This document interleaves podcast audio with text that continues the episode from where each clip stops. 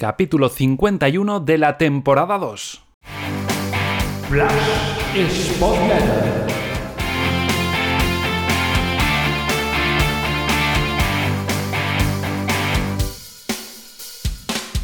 Hola, ¿qué tal Spotletters? Bienvenidos a una nueva entrega y en primer lugar pedir eh, disculpas a vosotros, los oyentes, eh, por demorarme hasta este miércoles eh, en el análisis de lo sucedido en el Burgos Sporting y obviamente perdón de manera pública a Antonio Cabeza, que me mandaba ya su análisis el, lunes, pero por motivos de, viaje laboral y, estar demasiado ocupado, no he podido hasta este miércoles eh, encargarme de, grabar el, podcast, así que sin demorarme más, vamos ya con ese análisis de Antonio Cabeza. Buenas, Pablo. Hoy, para variar, no voy a analizar pormenorizadamente el partido como en otras ocasiones, sino que me voy a centrar en algunos aspectos del mismo que me parecen interesantes, algunos positivos, los menos, y otros negativos.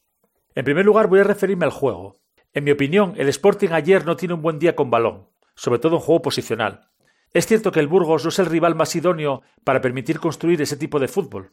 Aun jugando de local, es un equipo que se ubica en bloque medio bajo en la presión, con un marcado 4-5-1, colocando por dentro a un tribote muy físico como el Guezábal, Mumo y Dandy, que abarcan mucho campo y se juntan con sus centrales en un dibujo muy corto, buscando evitar en todo momento que les cojan la espalda los mediopuntas rivales y puedan encarar de frente a sus centrales, bastante rígidos por cierto. De hecho, casi diría que te invita a que le ataques por fuera y le metas centros laterales donde ahí sí son poderosos. Con ese modelo tan definido, se intuía que el Sporting tendría dificultades para encontrar los espacios por dentro y conseguir que gente como Villalba o Gaspar pudiera recibir en esa zona de tres cuartos y generar último pase o disparo. Y eso fue lo que ocurrió. Villalba no recibía por dentro y tenía que bajar a recibir al centro del campo para entrar en contacto con Valor y organizar los ataques. Lo que pasa es que lo hacía muy alejado del área rival, donde pierde influencia en el juego y no es un jugador determinante. Solo Gaspar, las dos únicas veces que pudo recibir por dentro perfilado hacia adelante, consiguió filtrar dos pases, uno a Uros, que saca Caro, y otro a Villalba, que controla hacia afuera y dispara mal con la pierna izquierda, en lo que fueron las mejores ocasiones del equipo durante todo el partido. En definitiva, en cuanto a juego, el Sporting pudo iniciar muchos ataques con cierta comodidad, llevando el balón hasta el medio del campo, a través de pases entre centrales y mediocentros. Pero luego le faltó escalonamiento, esa pieza intermedia que pudiera enlazar con la delantera y los interiores. Fue una constante todo el partido. Fruto de ello, además, nunca tuvo el control, le faltó paciencia para madurar los ataques. Sin embargo, cuando tuvo la oportunidad de correr sí fue incisivo. En los inicios de partido y algunas fases de la segunda parte recuperó balones que le permitieron realizar transiciones rápidas y llegar con velocidad al área rival con pocos toques. Con una mejor finalización y un punto de mayor talento en el último pase quizás hubiera podido llevarse el partido ahí, porque fueron varias las llegadas que tuvo cuando el rival le permitió correr. Importante la labor de Aitor cuando salió, le dio al equipo la profundidad y verticalidad que pedía el partido. El Sporting de ayer, en resumen, fue más un equipo de transición que de posesión, más de vértigo que de maduración en los ataques, un poco lo que se espera de los equipos de Martí. En segundo lugar voy a referirme a la faceta defensiva. Aquí tengo que decir que el equipo estuvo, en general, bien. El Burgos metió un considerable volumen de centros laterales y sacó muchos corners. Y salvo un remate en el primer córner recibido y otro en un centro lateral en el descuento, el equipo protegió muy bien el área. Se mostró muy firme y contundente y ganó casi todos los duelos. Gran labor en ese aspecto de Babín, que lideró la zaga con mucho oficio, siempre bien perfilado y colocado. Fue un auténtico valladar en el juego aéreo. Sin su notable aportación quizás el punto no se hubiera conseguido. El otro día manifesté mis dudas por sus carencias cuando el equipo pretende defender hacia adelante. Pero es cierto que cuando el equipo se hunde en bloque bajo y se trata de proteger el área es un central inteligente y útil por su capacidad de leer situaciones y su buen posicionamiento. El único pero al trabajo defensivo del equipo fueron los disparos desde fuera del área tras sendos rechaces, donde Cuyer estuvo muy acertado en lo que fueron sin duda las mejores ocasiones del rival. En tercer lugar, me voy a referir a la gestión de los minutos finales, y es que creo que el equipo ahí mostró muy poco oficio y tuvo suerte de no salir lastimado. Apenas ganó un solo duelo, no provocó faltas que le permitieran respirar, no se defendió con la pelota. Realizó un ejercicio atropellado de despejes hacia ninguna parte buscando quitarse la pelota de encima, con un miedo a perder que no estaba justificado, habiéndose refrescado el equipo con jugadores con capacidad de tener la pelota o de ganar descargas. Fue incomprensible. Y por último voy a referirme a las tarjetas de Euros y Babín provocadas para cumplir ciclo y estar disponibles en el derby. Me parece una lectura errónea. El Sporting juega el sábado ante el Alcorcón un partido vital para la permanencia, y habría necesitado el concurso de ambos para sacarlo adelante y dar un paso de gigante sus aspiraciones de sellar la permanencia. Pensar que sin ellos se puede ganar fácil en Santo Domingo no es realista, tanto por la importancia capital que tienen ambos, sobre todo el no montenegrino, como por la competitividad de un rival que, aunque va el último, lleva compitiendo muy bien desde hace tiempo. Ojalá no lamente el equipo su ausencia, pero el partido del sábado va a ser muy difícil. Desconozco si la decisión es del futbolista o del cuerpo técnico, pero me parece errónea. Pues esa es la visión de Antonio Cabeza, poco más que aportar, yo simplemente algún breve apunte eh, que sirva como complemento a ese completo y extenso análisis de Antonio.